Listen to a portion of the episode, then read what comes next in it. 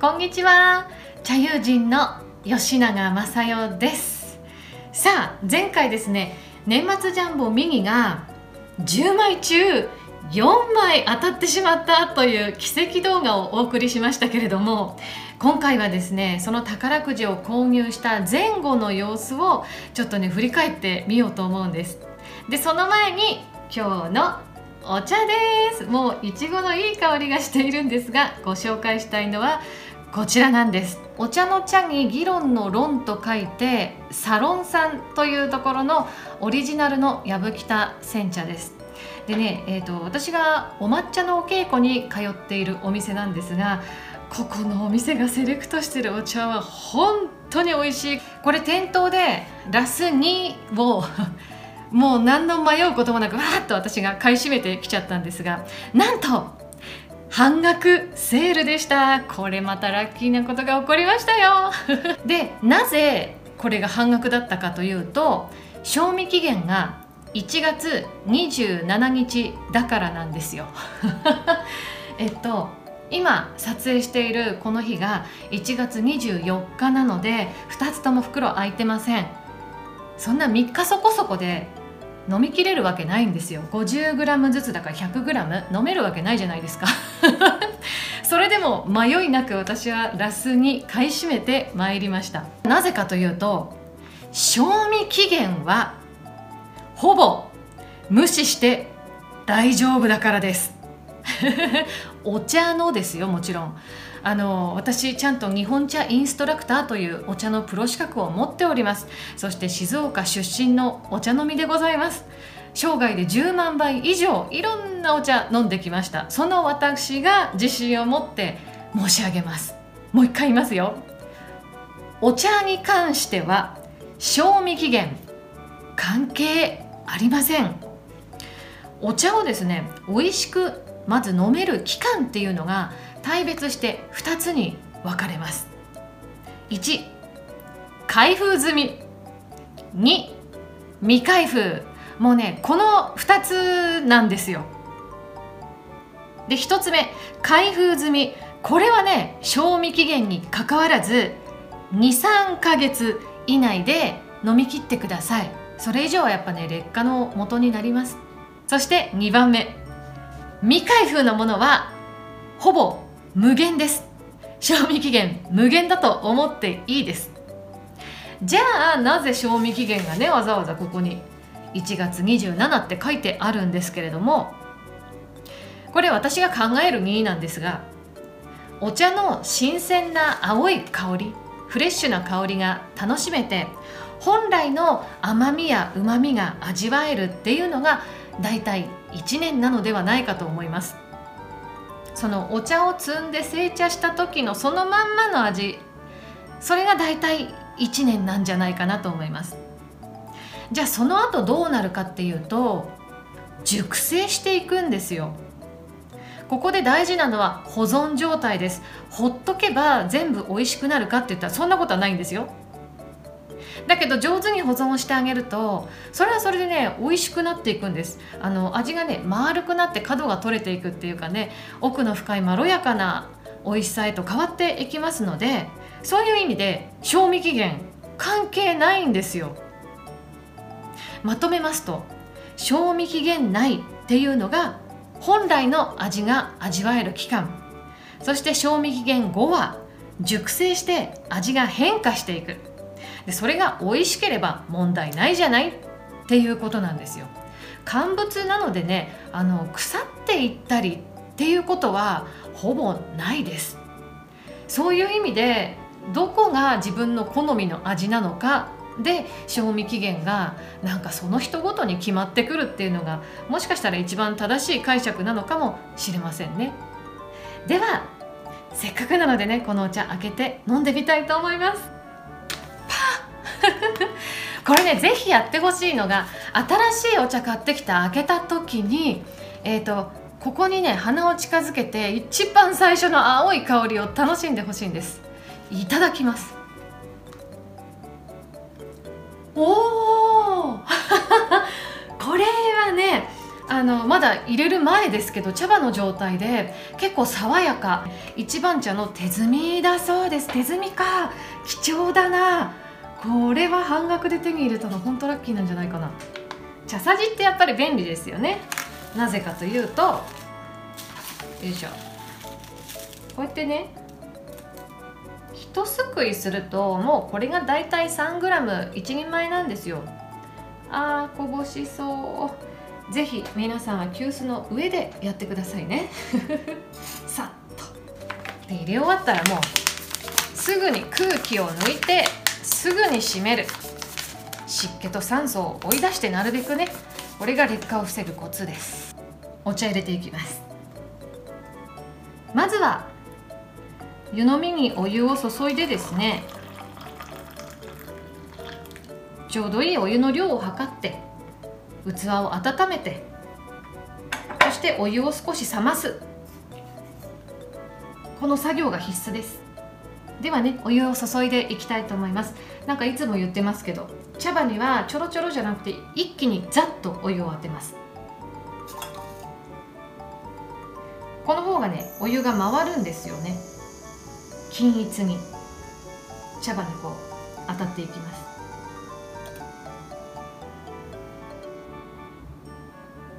はあ1分経ちました。少しだけ。動かしてあげます。あんまりぐるぐるやっちゃうと雑味が出るのでね。でそしたらさっと注いでいきます。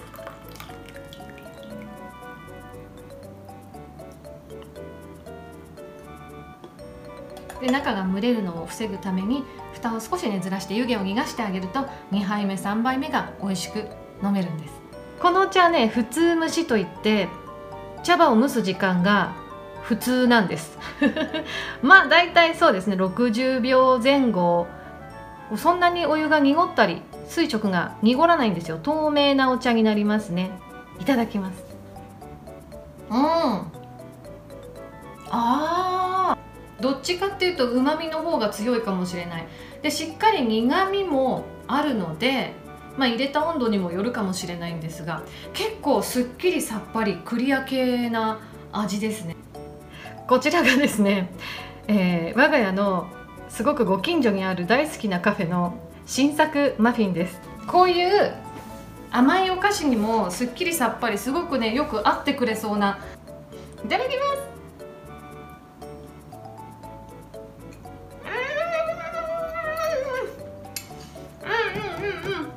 ペアリングっていうことで飲んでみます。あああでもね単体で飲んだ時よりもうまみが強調される感じがするな。なんでだろう？この生地のうまみともしかしたらこう口の中で増幅し合うようななんか相乗効果みたいなのがあるのかもしれないですね、はあ、お茶っていいですね。お茶の時間って本当に幸せな時間だなと思います。お茶の時間はねぜかぜひせかせかしないでほんと5分でもいいので5分でもいいのではーって本当に心底くつろいでみてください。多分ね24時間の中にその5分があるだけでとっても一日が充実すると思います。さてではですねここから前回の年末ジャンボ右のあの件ですよ。例のあれですよ。あのわからない方は前回のね第71回の動画をご覧いただきたいと思います。で今回はそもそもそのラッキーな出来事っていうのはなぜ起こったのか。でその時期にどんなことが私の身の回りに起こっていたのか。なんかそんなお話をしていきたいと思います。でもちろん科学的に明快な答えなんかは出せないですよ。ただなんかちょっと心当たりがあるなとか引っかかったなっていうことを、えー、つらつらと羅列をしてみますので聞いていて皆さんがそれぞれでピンときたことがもしあれば参考にしてみてください。ではね一つずつ振り返っていこうと思います。個人的に一番うんこれじゃないかなって思ってるのがねご先祖様に思いを馳せる機会がそういえば多かったなと思います。で実は母方の祖母がちょうど昨年末2020年の12月っていうのは一周期にあたるんですよ。ただあのご時世もあってお墓参りはちょっと自粛という形にしたんですけれどもでもその命日の夜にね私一人でおばあちゃんにこう天井に向かって乾杯とかやったんです。シャンパン開けて「おばちゃん乾杯!」ってやりました。おばあちゃんねお酒好きな人だったんですよ。だからなんだろう。まあ心の中でですよ。ねおばあちゃん1年経ったね早いね。元気してる？みたいな。マンションの天井に向かってなんかご機嫌でお酒を飲みながら一緒に乾杯しているようなそんな時間を持ちました。でその流れでねもっと全然前に亡くなっちゃっていたおじいちゃんも思い出したり。しながらねなんかあったかい時間を過ごしたんです。ででちょっとねすごいことに気づいたんですよ。当たり前なんですよ。言っちゃえば当たり前なんだけどおじいちゃんおばあちゃんって父方母方の両方いるじゃないですか。そういえば。私母方の祖父母はもうめちゃめちゃ可愛がってもらったしちっちゃい頃からの思い出がたくさんあってでこうやってね命日に忍んだりとかするのにそういえば父方の祖父母って記憶も思い出もないし顔もわからないし名前すら知らないんですよ。しかもそれそのことに43年間気づかないってさちょっとどういうことよって思ったんです。でね祖父母って割と近しい自分のルーツじゃないですか。でそそのねその両方いる祖父母のルーツの自分の情報が片っぽぼっこり抜けているっていうことに思いが至らなかったという自分にびっくりして。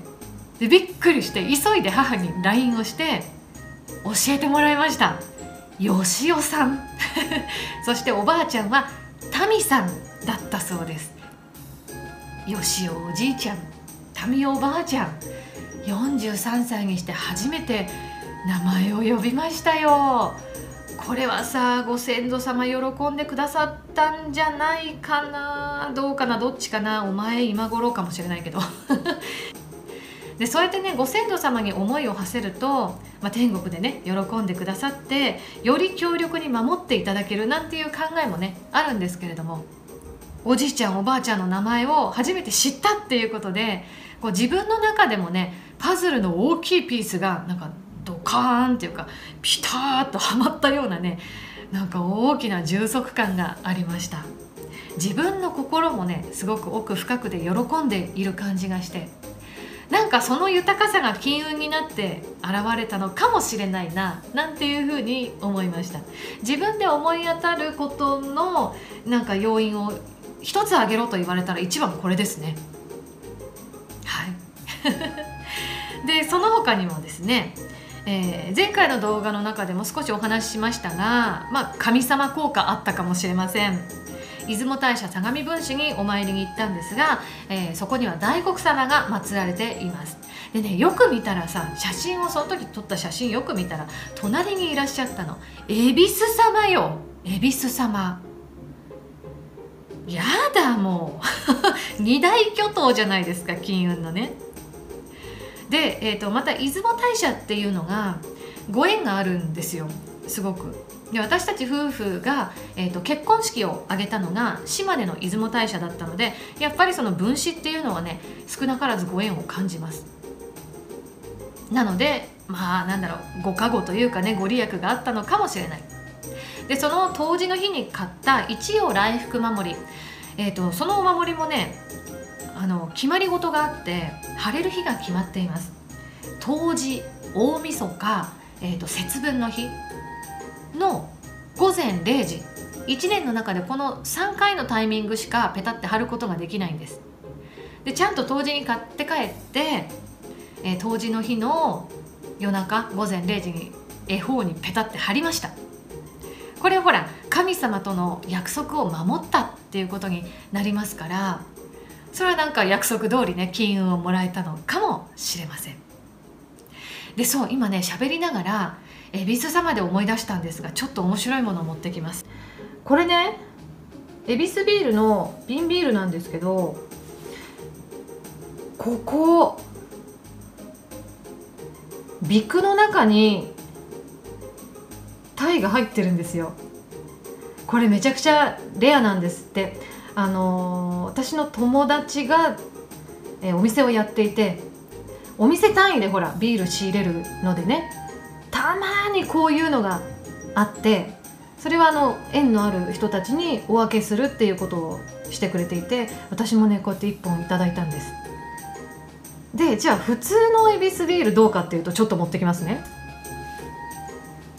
はいはい。これ見えます？普通のエビスビールビクのとこここ見てくださいよ。ここね。入ってないでしょタイ。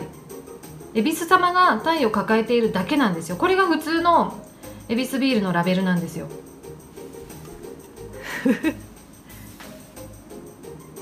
これ超レアものなんですよ。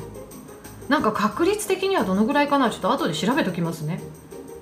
恵比寿様といえばそううちにはだからこんなね縁起のいいものも実はあるんですっていう。まあこんな感じでね気づいてみるとやっぱりなんか家の中にも恵比寿様にご縁のあるものがあったんだなっていうね。なんかそんなことにも今改めて気がつきました、はい、そして次です。金運スイーツ。えっとねその当時の日にお参りをした帰りに私が食べたケーキがモンブランでした。モンブランって前回も言いましたけど栗ですよね。栗って金運アップの食材なんですよ。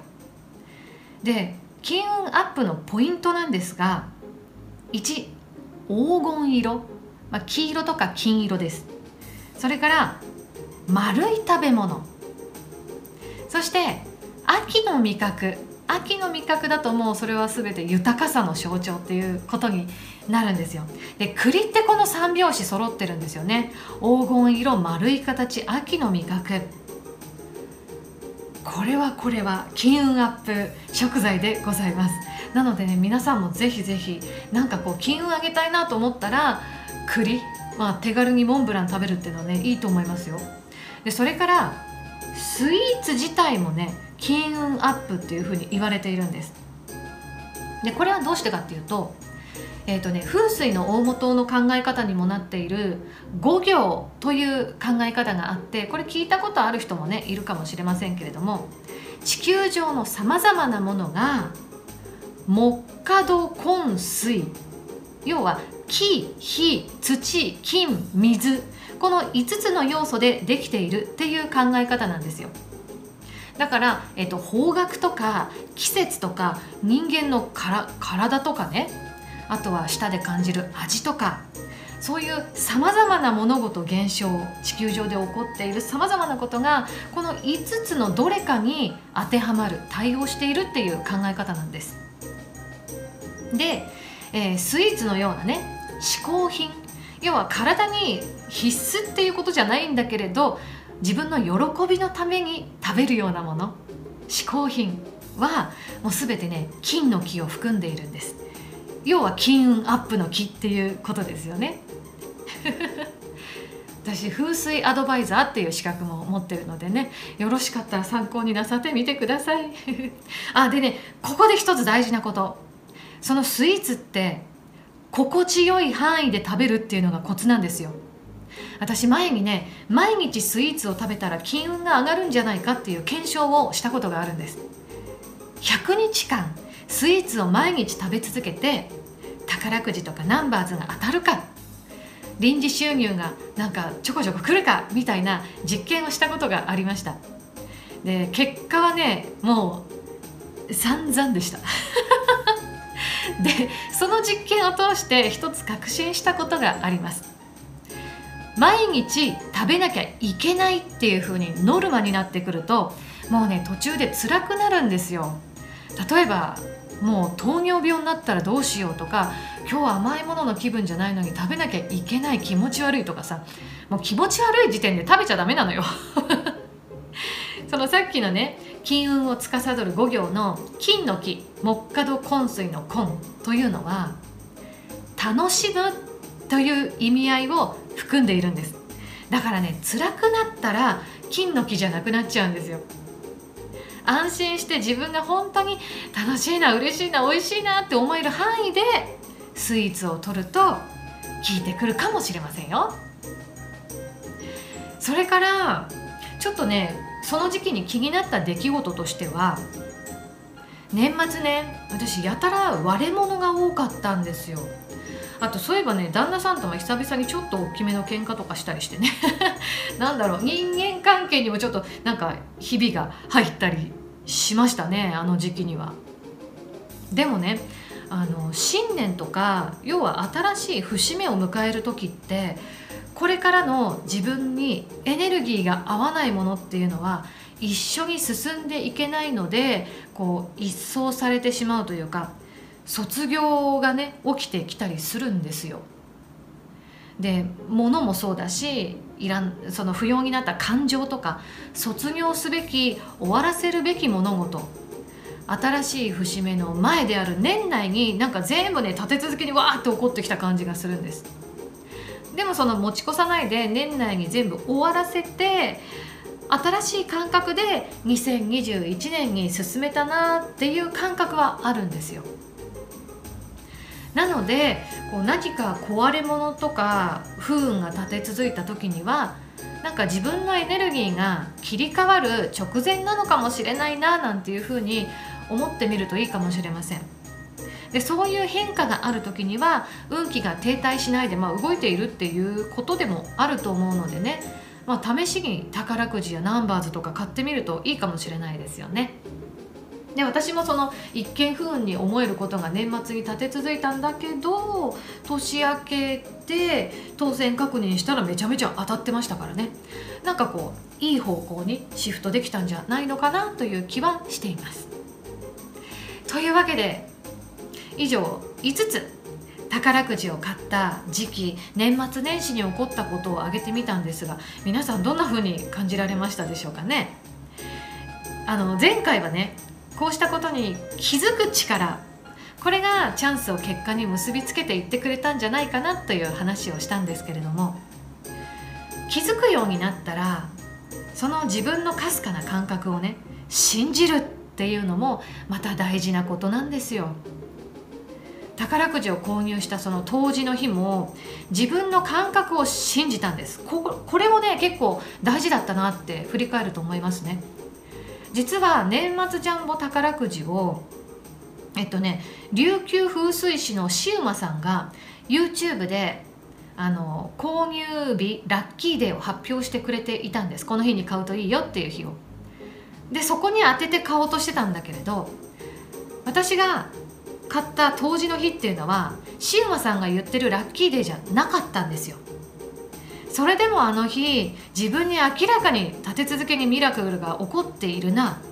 よし私はこっちを信じてみよう。ということでシウマさんのアドバイスとは違ったけれど自分の感覚を信じたんです。でチャンスセンターのお姉さんがねトランプみたいに宝くじをバーッと広げてどれにしますって選ばせてくれたんですけど私ね端から2番目の袋になんかもうキューって引かれるようにうわんこれって。なんか体が前のめりになる感じでこれって思ったんですよ。でやっぱねそれが当たったの。だからやっぱりね自分のその感覚をいやいやまさかないないないとかじゃなくてそれを一旦信じてみる。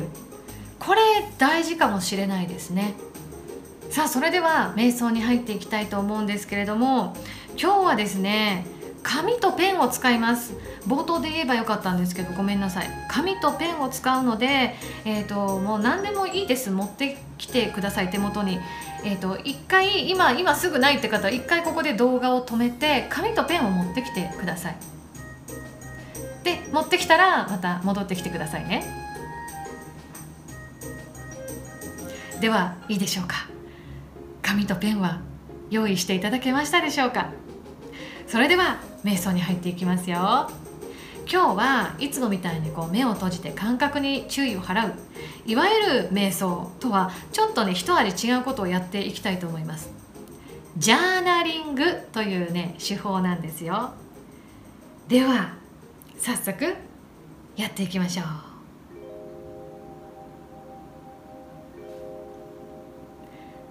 まず姿勢を正して座りましょう。椅子に座る方は浅く腰掛けて足の裏をしっかりと床につけてください。床に座る方は楽な姿勢で座りましょう。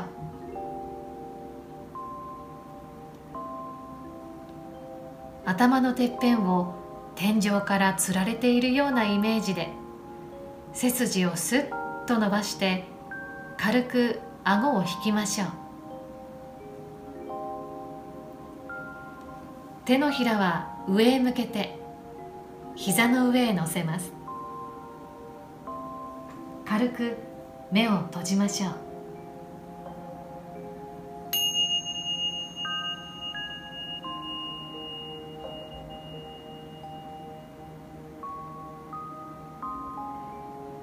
まず呼吸を感じていきます。お腹の動きを意識しましょう。吸う息で膨らみ吐く息でしぼむお腹。無理に大きく動かす必要はありません。またお腹ではなく胸が上下するという方は胸周りの動きを感じていきましょう。お腹か胸どちらかの動きに集中してしばらく今の自分のリズムを感じていきます。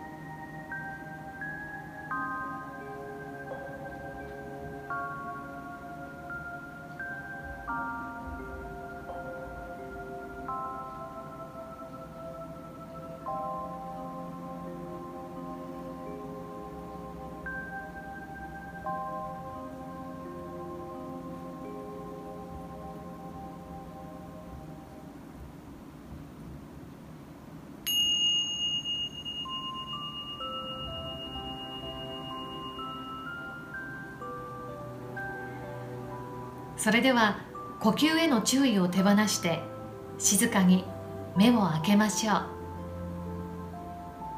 それでは今から最近嬉しかったこと楽しかったことやラッキーだったなと思ったことを書き出してみてください。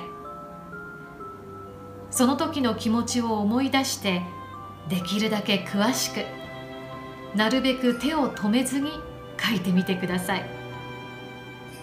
もちろん小さなことで構いませんよ。時間は3分間です。それでは始めてください。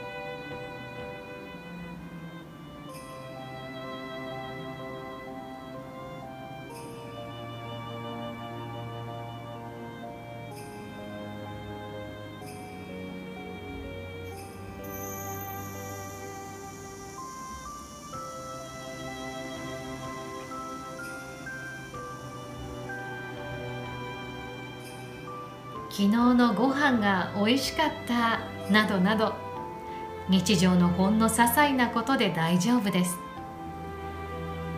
例えばそれはどんな料理だったのかどんな味が好みだったのかその時の気持ちはどうだったのか嬉しい美味しい最高作ってくれてありがとう。さまざまな言葉で表現をしてみましょう。もちろん大きなラッキーがあった人はその時の気持ちを思いっきり書き出してみてください。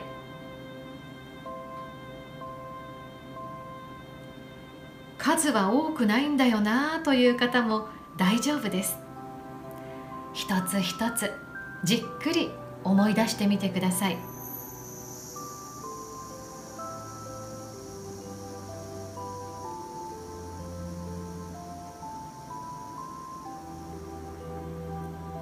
あなたが思い出したその幸せな記憶。幸せの裏側で尽力してくださった方に思いを馳せてみましょう。ご飯が美味しかったら作ってくれた人作物を育ててくれた人育んでくれた大地。そんな風に思いを巡らしてみましょう。さああと少しです。できるだけたくさん書いてください。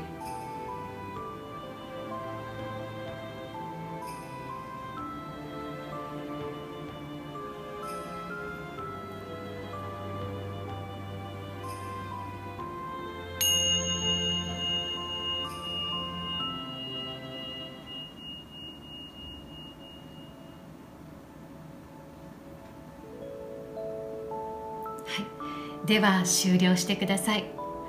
皆さんはどのくらい嬉しいことラッキーなこと楽しいこと書き出せましたか？皆さんの日常の中にたくさんの喜びがあったことに改めて気づくことができたのではないでしょうか。これでラッキージャーナリングを終わります。